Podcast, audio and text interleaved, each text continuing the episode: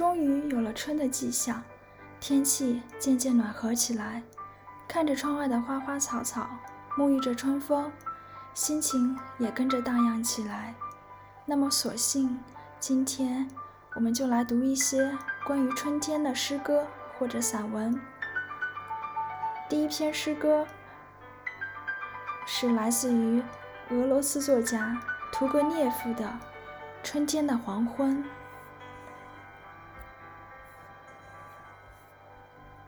金黄色的乌云在静息着的大地上飘扬，辽阔的无声的田野在闪耀着露珠的光芒，小溪在峡谷的阴暗处潺潺滚流。春天的雷声在遥远的地方震响，懒散的和风在白杨的树叶中间，用被束缚住了的翅膀在扇动。高高的树林压然无声，丝毫不动；绿色的黑暗的森林静默不响，只不时在深深的阴影里，一片失眠的树叶在沙沙作响。心啊！美丽的爱情的金星啊，在落霞时的火焰里闪闪发光，心里是多么轻快而又圣洁，轻快的就像是在童年时代一样。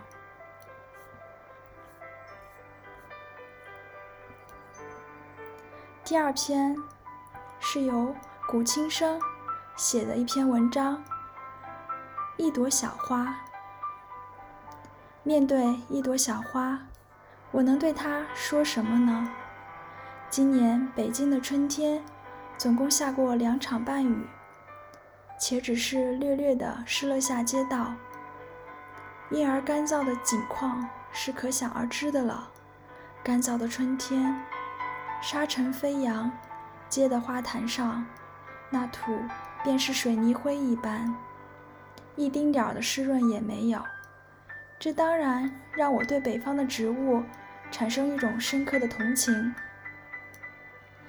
要在这样的土地上生长、开花，并把生命的枝桠努力地探向天空，这又是要有怎样的坚韧呢？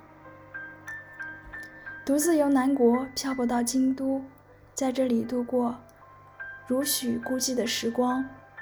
夜夜孤灯常伴，青春便沿着书页字间漂移，生命化作行行抒情，疑惑并不抒情的文字，只把日子过得如北国的大地般荒凉，只把心灵来叩问：人的一生是应该如何的度过呢？我为什么要如此的奔波，而不屈地寻找那极目难眺的远岸呢？伴我只有京都月华。它柔凉而明净，轻轻地在窗前铺展一方，以我相思无限。而这些时日，文稿卖的不多，口袋里常常空空如也，以至于挤压挤压去我本来可能获得的诗情，没有诗情也罢，甚而令我连丁点儿的油性也无。想想那毫无湿润的土地，令我的心灵也干渴。然而这一天，我走在街的花坛旁，我忽然发现，这干渴的如同水泥灰的泥土，居然萌出几点新绿，且自信地开出几朵小花，黄灿灿的小花，它们在春天的阳光照临下，竟是透着那么一份惊喜。它们的根就扎在这块毫无湿润的土地上，它们是以怎样的毅力在这样的土地上生长起来的呢？我索性停下步来，俯身凝视着一朵小花，它向我微笑着。因它的缘故，我发现阳光要美妙得多。这样一朵小花，它有两片小小的叶子，像两只举起欢呼的小手。有一根小茎极绿，在春风吹拂里站立不止。它整个的形象微小而精致，令人不忍触碰。它便是这样一个小小的生命，一朵开放在春天里的小小花朵。它猛然地让我感悟到生命力的强大，在如此干燥的土地上扎根，吸收到哪怕一丁点儿的养分，极顽强地生长出来，还绽开小小花朵，捧起，即便是这样微小的颜色，微小的喜悦，但它终是这春天里的花朵的一种和。它的呈现妩媚了我心头的枯燥的北国的春天。一朵小花，它竟拂去我心头的冷寂和积沉。